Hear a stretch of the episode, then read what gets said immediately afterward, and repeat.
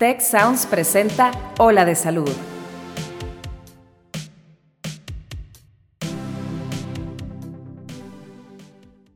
La donación de órganos es un regalo de vida para quienes lo necesitan.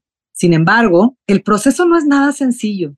En este episodio platicaremos acerca de los principales retos a los que se enfrentan el receptor y exploraremos algunos de los principales mitos que aún persisten en torno a la donación de órganos. Yo soy la doctora Marcela Toscano y aquí comienza tu ruta de bienestar.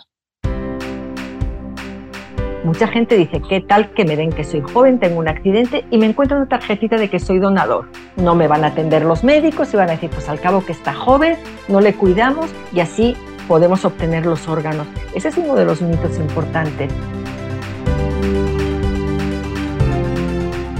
Queremos ser trascendentes y dejar una buena huella, un buen recuerdo cuando terminemos de pasar por la vida.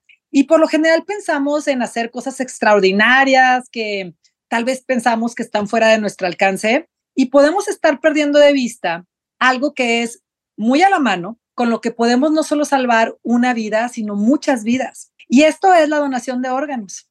Bienvenidos a Ola de Salud. Yo soy la doctora Marcela Toscano. Es un gusto tenerlos en este nuevo episodio. Y para hablar de este tema tan relevante, tenemos una invitada, permítanme presentárselas. Ella es María José Sebastián. Ella es presidenta del Comité de Bioética en TechSalud, nefróloga pediatra, ex coordinadora de donación de órganos en el Hospital de Especialidades número 25. Doctora María José, bienvenida. Muchísimo gusto de poder estar contigo y con todos los oyentes y que podamos hoy platicar un poquito de este tema que, como tú has dicho, es tan, tan trascendente y que a veces simplemente con haberlo comentado, haberlo oído, haberlo hablado con tu familia, puede cambiar la decisión que uno tome en un momento dado cuando estás en una situación así. Sí, como que depende mucho de tenerlo en, la, en, en el consciente, ¿verdad? O sea, como que no es algo, no sé, pienso que tal vez porque a pesar de que los mexicanos jugamos mucho y, y coqueteamos con el tema de la muerte y hacemos broma de todo y hacemos fiesta de todo, cuando nos ponemos de verdad a aterrizar el tema de la muerte en serio, somos medio evasivos, ¿verdad? Entonces no queremos anticiparnos a que pues podemos morir, que un familiar puede morirse y no son temas que se, que se toquen tan frecuente, ¿no crees? Claro, ese es uno de los problemas. Fíjate que digo, nos reímos de la muerte, pero ¿qué hacemos las mamás cuando el niño de siete años o, ocho te dice, mamá, y yo me voy a morir? Calla, hijito, calla, calla. O sea, es un tema prohibido y es lo único seguro que tenemos en nuestra vida. Y la donación, como cualquier otras cosas, el dejar eh, ya eh, esclarecido bien, por ejemplo, tu testamento, el decir, oye, yo el día que yo me muera, que conste que si hay algo que pudiera utilizarlo, ese sería mi deseo, eso sería un pasito, pero de gigante, de gigante. Porque cuando una persona fallece en situación de muerte encefálica, que es donde habitualmente se pueden obtener los órganos, ¿verdad? ¿Qué ocurre? Que en ese momento la familia es una noticia trágica, súbita, porque estaba bien igual hasta el día anterior y por un traumatismo, porque siempre es por accidentes, golpes, por una hemorragia cerebral, es decir, por un evento no previsto y además con una muerte que es a veces difícil de entender, porque nosotros pensamos que el muerto es el que está allá, pues no le late el corazón, no respira, ese es el muerto. Y el paciente en muerte encefálica resulta que es una muerte diferente, que lo van a ver conectado artificialmente con un ventilador, que es el que le puede permitir durante unas horitas darle, permitir que el resto de los órganos sigan viviendo, ¿verdad? Y encima, enfrentarnos a la familia y que tomen una decisión cuando primero no es la muerte tradicional, de que hay muchos aparatos y que todavía tienen movimientos en ese pecho y que su corazón late artificialmente. Ah, caray, pues, ¿cómo? Y si encima nunca oyeron nada de lo que quería su ser querido, a alguien no le podemos preguntar en ese momento. No, es muy fuerte y además es como esta cosa de, a ver, yo de entrada ni siquiera me quiero despedir de mi familiar. Exacto. Por supuesto que quedármelo, eh, aunque sea lo más completo posible, es como la fantasía, ¿no? Como de, si, lo, si, si acepto que se donen órganos, es como aceptar que esta persona tiene muerte encefálica. Qué fuerte, ¿no? Es, es mucho. Y como bien dices, fíjate, el aspecto de la integridad del cuerpo tiene mucho valor en el mexicano. En, concreto digo en el mexicano porque, bueno, yo conocí a los españoles, yo nací allí, pero no hay tanto ese concepto de integridad. Aquí te dice la gente, no, Dios me lo entregó completo y yo lo quiero entregar completo. Entonces, Claro, eh, no todo el mundo fallecemos en muerte encefálica, es una muerte rara. Fijaros que solamente un 1 un 2% de la población va a fallecer así. Algunos de ellos tampoco pueden ser donantes porque no solo el que quiere, sino el que puede, que no haya infección, que no haya ciertas patologías. Y luego las familias que no están enteradas, que no quieren desprenderse, que a veces aunque hubiesen oído incluso que él quería donar, si la familia dice que no, pues no se dona, pues eso hace que mm. todavía estemos en pañales. A ver, platícame un poquito de eso, María José. ¿Cómo está, cómo está este tema de, de la decisión? Porque ahorita mencionabas, si la persona comentó que le podría interesar ser donante, esta persona que después tiene un accidente inesperado, si comentó que le interesaba ser donante, pero no lo dejó por escrito, al final la decisión es de la familia. Pero si lo dejó por escrito, de cualquier manera la decisión es de la familia. Sí, sí. Sí, porque en México aplica lo que se llama consentimiento presunto. Es decir, si yo en vida no dije que estaba en contra, en teoría estoy a favor, pero de todas las maneras siempre tienen que firmar dos familiares que están de acuerdo. Entonces, tú lo podrías dejar por escrito, por ejemplo, en un testamento, pero pues el testamento lo van a abrir ya cuando ya no sea posible hacer nada contigo. Se piensa que en un futuro cuando tengamos las voluntades anticipadas, que es lo que queremos, ya ves que no son todavía, no están legalizadas en todos los estados de la República, la persona, si en ese momento decide, y si yo en eso pudiera ser candidato, quiero donar, en teoría debería prevalecer la decisión de esa persona, pero siempre va a tener que tener un representante, un familiar que avale la decisión. Wow, creo que eso no se conoce mucho, ¿eh? Porque cuando sacas tu licencia de manejo ahí te pone, oiga, ¿quieres ser donador? Y pues yo siempre pongo sí y estoy pensando que con eso ya está súper autorizado. No, sé no, no tiene valor legal. Fíjate que ninguna tarjetita que nos dan no tiene valor legal. Tiene el valor moral de ir con tu familia y decirle que conste que yo he firmado esta tarjeta porque a mí me gustaría que si estoy en posibilidad se donaran los órganos. Entonces, queda a cargo de tu conciencia. Si fallezco antes que tú y tú dices que no, allá. O sea, pero valor legal no tiene. Por eso decimos que a veces no es llevar una tarjetita, porque hablando de mitos, aunque empecemos por el final, mucha gente dice, ¿qué tal que me den que soy joven, tengo un accidente y me encuentro una tarjetita de que soy donador? No me van a atender los médicos y van a decir, pues al cabo que está joven, no le cuidamos y así podemos obtener los órganos. Ese es uno de los mitos importantes. Gran mito. Gran mito, que no es así. Pero de todos modos, para evitar suspicacias, tú no llevas ya hoy ninguna medallita donde pone el cuántos hijos tienes, tu cuenta bancaria ni nada. Queremos ser anónimos, ¿verdad? Bueno, pues tú nada más habla con tu familia, porque si en una charla, en un momento de tu vida, no todos los días tienes el ánimo, pero hay que hablarlo, ¿verdad? Lo mismo de cómo quiero que me entierren, quiero que me cremen, quiero metal. Oye, que conste que yo si algo se puede, puede servir, yo quiero que se utilice y se done para otras personas. Es muy raro que esa familia familia cercana, llegado el momento diga que no. Ya, aunque se le rompa el corazón sí, y no estén de acuerdo. sí, porque muchas veces decían, fíjese que yo no estoy muy de acuerdo, pero eh, yo sé que era el deseo de él, yo sé que era el deseo de ella y por eso lo voy a respetar. Entonces, cuando se entiende así como una decisión totalmente respetuosa, ya te digo, la mayoría de las familias, yo creo que entre todas los que entrevisté a lo largo de 20 años, solamente hubo una que me dijo una mamá que no podía de todos modos, a pesar de que su hijo sabía. ¿Y qué vas a hacer? Es un momento de muchísimo dolor, no le, pero no le puedes cargar todavía. Pues bueno, pues le entiendo, o sea, yo sé que su hijo querría y algún día comprenderá que quizá no es la mejor decisión que tome, pero yo no estoy aquí para cuestionar nada, sino para ayudarla y apoyarla en lo que se pueda, ¿verdad? Oye, María José, y en ese sentido, quiero imaginar que en los países latinos, entonces, es un factor de que tengamos menos aceptación con la donación de órganos por el tema de, de lo muéganos que somos en las familias, porque me decías esto de, oye, es un tema de aceptación respetuosa de la voluntad del otro, y aquí es que somos en las familias así como tan muéganos, por no decir medio metiches, oye, no dejes de preguntarle a la sobrina, oye, ¿tú para cuándo te casas? ¿Y cuándo vas a tener hijos? Y ahí estamos como metiendo, metiendo la mano en la familia de todos digo, en, en, en, en, la, en la vida de cualquier familiar, yo creo que eso en las familias latinas debe impactar fuerte, ¿no? sí que impacta. ¿Cómo estamos contra otros países? Mira, eh, frente a otros países latinoamericanos, no me voy a comparar con Europa, no me voy a comparar con España, que es donde más donación hay. Eh, estamos mal. ¿Y sabes por qué, Marcela? Porque tenemos mucha desconfianza.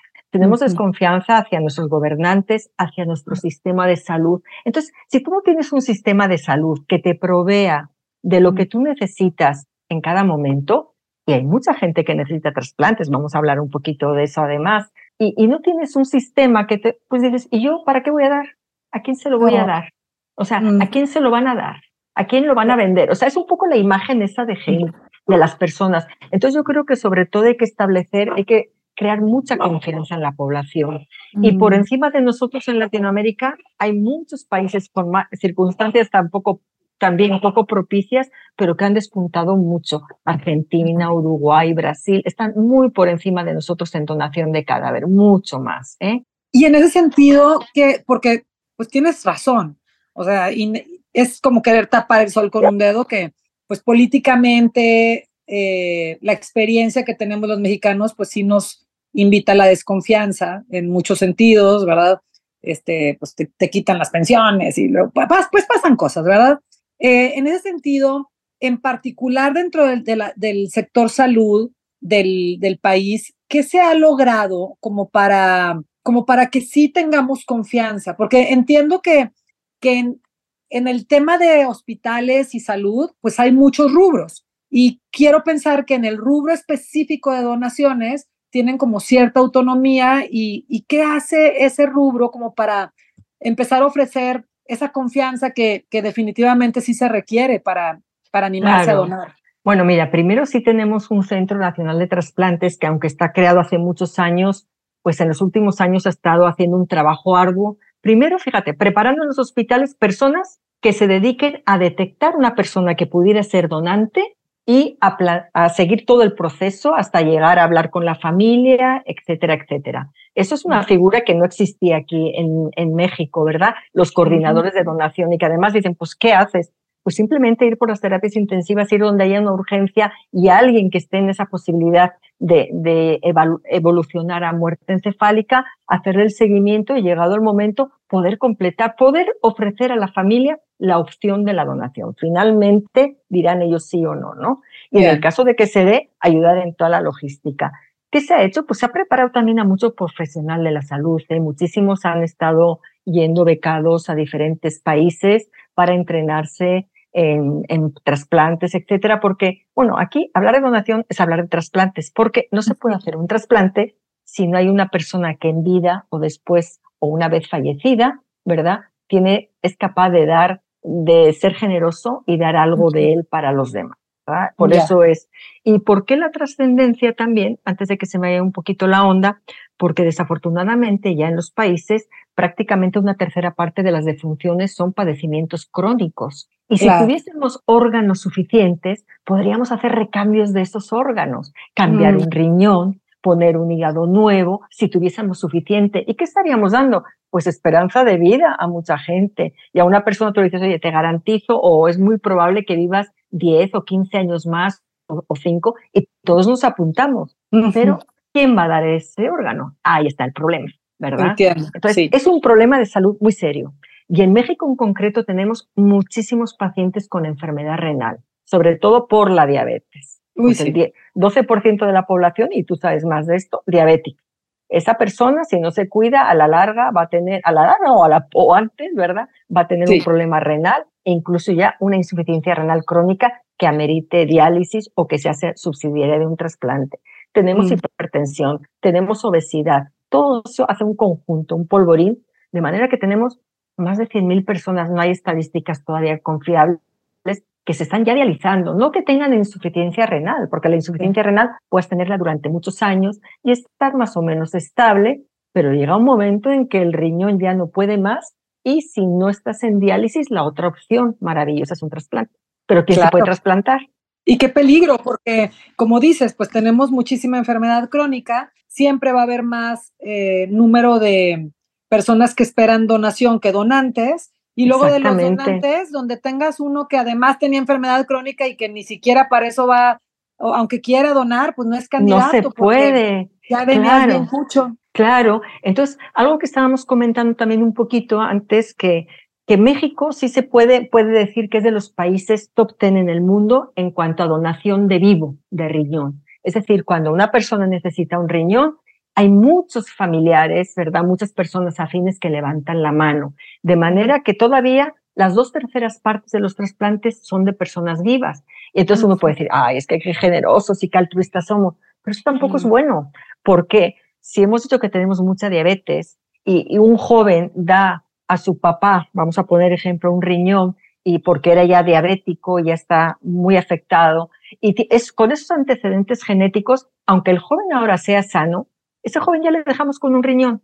¿Y qué va a pasar a futuro si no le checamos? Si lleva unos hábitos no adecuados, si empieza a engordar, su misma propensión de alguna, su carga genética, ¿qué va a pasar? Entonces, tampoco se trata en la sociedad de que tengamos ahora la mitad mutilados para ayudar a los que están enfermos. Se trata de que tenemos el recurso también del donante cadáveres. Hemos dicho que está en muerte encefálica. ¿Por qué no explotarlo más? Ay, esa persona ya no va a poder vivir.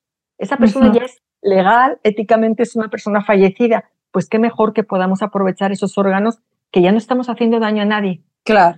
Él generosamente lo donó y el que podamos un poquito invertir y que en lugar de tanto donante vivo, podamos de alguna manera mínimo llegar a mitad, mitad, ¿verdad? Que ya sería algo más o menos, pues más adecuado. Y que me hace mucho sentido esto que platicas, porque tiene que ver con lo que nos comentabas anteriormente del tema de la desconfianza, de no estar seguros a quién le va a llegar el órgano que voy a donar y que cuando eres un donante vivo de un riñón, pues sabes, tiene cara, tiene cara la persona a la que le vas a dar el órgano.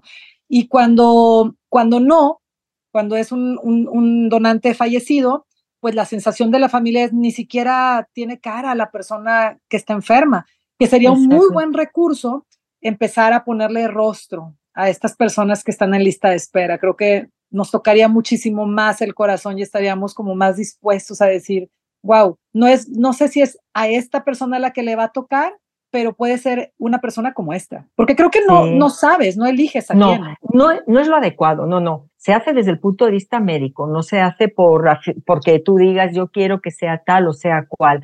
Cuando el donante es una persona joven, obviamente se intenta que el receptor sea una persona más o menos de esa edad. Claro, todos quisiéramos tener donantes de 18 años, pero si mm. está en la lista un señor de 60, puede haber un donante de 55, 60 años que sea adecuado para él, ¿verdad? Porque todos los órganos sufren un envejecimiento natural, eso es obvio. Pero vamos, siempre con tantos que tenemos, ¿verdad? Podemos seleccionar de manera médica, es como se hace exclusivamente, aquel que tenga más garantías de salir adelante, ¿verdad?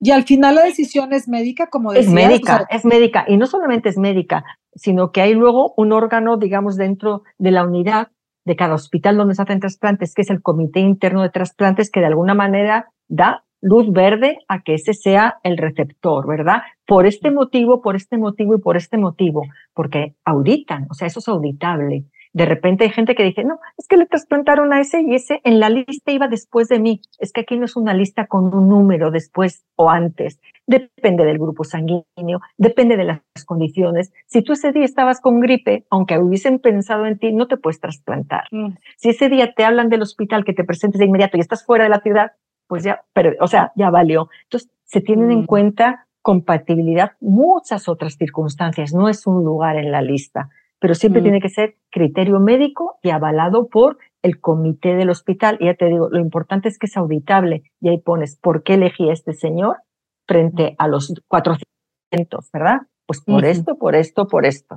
Entonces es, es, es algo que tiene que ser así, ¿verdad? Y qué importante que lo sepamos y, hablarlo en estos foros, porque mira, yo soy médico y no sabía. Sí, sí. O sea, esto creo que también suma a la confianza de, oye, es, hay controles, hay, hay comités éticos, hay, hay, protocolos, no es donde yo quiera, no es el que llegó primero, no es se lo voy a dar a mi compadre.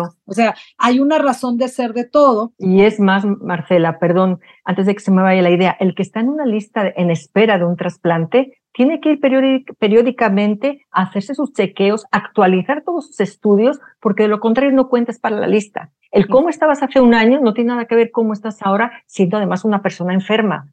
Si tú ya además estás ya con el corazón que prácticamente todo te funciona, o sea, ya es porque cualquier enfermedad crónica, pongamos del riñón, te afecta corazón, todo, puede llegar un momento en que incluso te digan, ¿sabe qué? Desafortunadamente ya no está en posibilidad de trasplantarse, aunque estés en una lista de espera. Entonces tenemos que ser honestos para decir que va a depender mucho del cuidado de esa persona, de que acuda con regularidad a sus exámenes. Es decir, no es cualquier cosa. Para algunos es, ya, pues ya estoy en la lista. No, no, sigue cuidándote. Y es más, no todos pueden estar en lista, que eso es algo también que dice, es que tiene enfermedad renal, no todos son candidatos a trasplante. Un paciente que no se ha cuidado en vida, que no sigue el manejo que le dice el médico, que no cumple indicaciones, que no tiene a veces un apoyo familiar o una red social de apoyo, pues si enfermo no haces las cosas, ¿cómo crees que las vas a hacer cuando ya te sientas bien?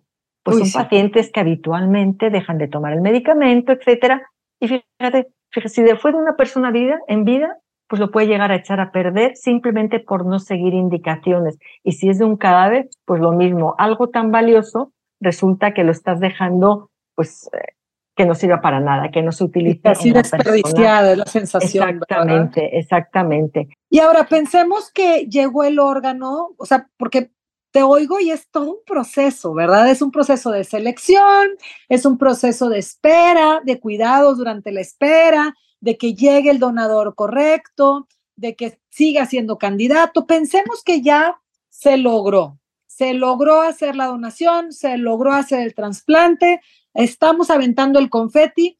¿Cuál es el porcentaje de éxito contra el porcentaje de rechazo o de... Claro, Ajá. Aquí primero tenemos que saber que es un paciente que como el cuerpo tiende a rechazar siempre lo que no es suyo, tiene que tomar medicamentos para de alguna manera despistar a tu sistema inmunológico, a tus defensas y que no lo rechaces. Y son medicamentos fuertes y son medicamentos que tienen que estar bajo control, ¿verdad? Entonces, ya no te vas a escapar, toda tu vida vas a tener que ir a tus visitas programadas. Al principio cada semana, luego cada mes, luego cada tres meses, pero etcétera. Tienes que seguir checándote de por vida, porque son medicamentos además que tienen efectos secundarios que tienes también que detectarlos en algún, de, de manera prematura para que no haya ningún problema. Mira, en general, un riñón que funcione el 50%, mejor dicho, de los riñones a los 12 años, 13 años siguen funcionando perfectamente. Pero hay un 50% que no. Quiere decir que no sabemos nunca si a ti es el que te va a poder durar 20 años o 25, o a ti resulta que va a ser que a los 3 años lo vas a rechazar. Mm. El éxito de la cirugía casi siempre es, o sea, es bueno. Es pocos riñones se pierden por un problema vascular inmediato, porque se haya hecho un trombo o algo, ¿verdad? Poquitos, menos del 3%, diría yo. Pero luego empieza esa vida que es, o sea, muy diferente. Diferente porque te sientes muy bien, pero no olvides, te puedes olvidar del medicamento, de las visitas de los médicos. Siempre estamos, yo si me pongo un poco en lugar de un receptor, digo, siempre estoy un poquito como quiera con la espada de Damocles.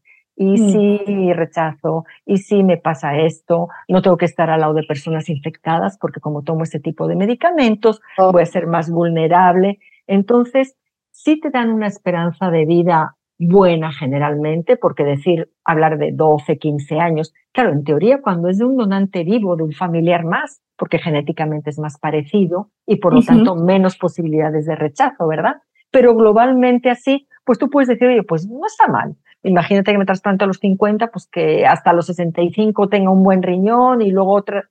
Pero para un niño, para un niño que se trasplante a los 8 años, Resulta que lo habitual es que a los veintitantos pudieran necesitar ya un segundo injerto, un segundo riñón, ¿verdad? Mm. Y, ya cuando hablamos de hígado, el, hígado técnicamente es mucho más complejo, pero tiene menos posibilidades de rechazarlo. Hay mucha gente que lleva ya 30, 40 años con un hígado y funciona perfectamente, ¿verdad? O sea, en ese sentido se rechaza menos. Y el corazón, pues hacen poquitos trasplantes, pero es más parecido como el riñón tiende a rechazarse un poquito más y por lo tanto a tener una vida media un poco más corta. Pongamos como alrededor de 10, no quiere decir que, como te digo, habrá quien le dure 15, quien le dure 7, etcétera, etcétera, ¿verdad? Pero así pensar para toda la vida, el que más posibilidades es el hígado si no tienes ninguna complicación inicial, ¿verdad?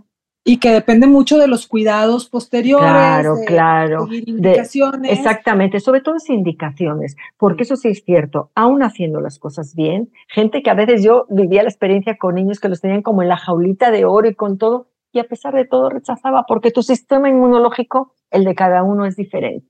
Y uno no entiende porque a veces no se cuidan mucho y viven en unas condiciones de, mm, más inadecuadas y, les va perfectamente y a otros no. O sea, la medicina no es una ciencia exacta. Claro.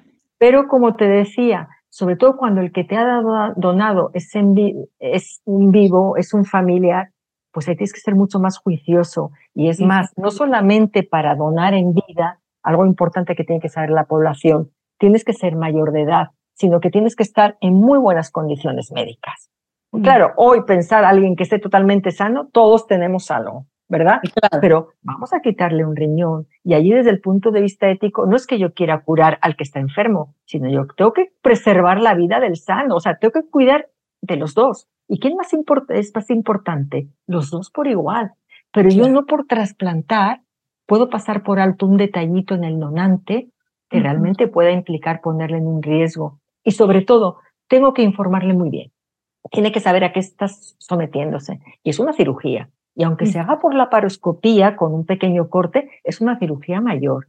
¿Qué quiere decir esto? Que puede haber complicaciones e incluso puede haber muertes muy poquitas, ¿eh? una de cada cuatro mil. O sea, lo lógico es que no. Pero tiene que estar bien informado y sobre todo tiene que estar muy seguro de lo que va a hacer. O sea, que sea una decisión que salga de él, no que sea por presión familiar, por presión social, porque a veces en las familias ocurre también, pues tú que no has hecho nada en la vida y está tu hermano enfermo, que menos que tú seas el donante.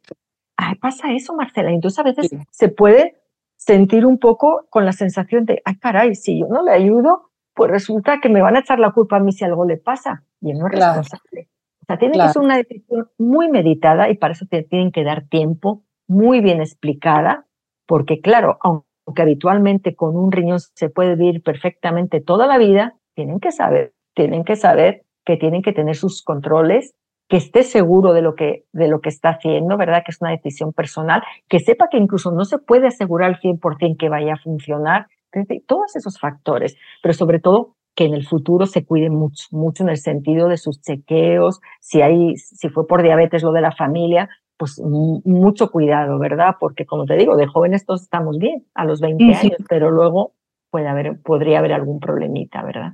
Y que queda muy claro con esto que nos dices, pues justo con lo que empezabas, de lo ideal es, eh, no es el trasplante de vivos, ¿verdad? Porque hay que cuidar al, al, donante, hay que cuidar al receptor y pues le dejas un pequeño riesgo, hay que considerarlo, hay que estar bien informados. Al final ahí, si eres un mayor de edad, si es tu decisión de vivo a vivo y pues es un tema similar, es hermano, pero tiene otras consideraciones, el planear, anticiparnos a lo con lo que empezábamos, de hablar de si llega a ocurrir un accidente, si hay una muerte cerebral, tener esta información, son consideraciones éticas diferentes, pero bueno, creo que al final todo se resume en estar bien informados. Se nos empieza a acabar el tiempo, doctora María José. ¿con qué te gustaría dejar a nuestra audiencia de un tema como tan, tan sensible, tan importante, tan trascendente, en el que podemos tocar tantas vidas?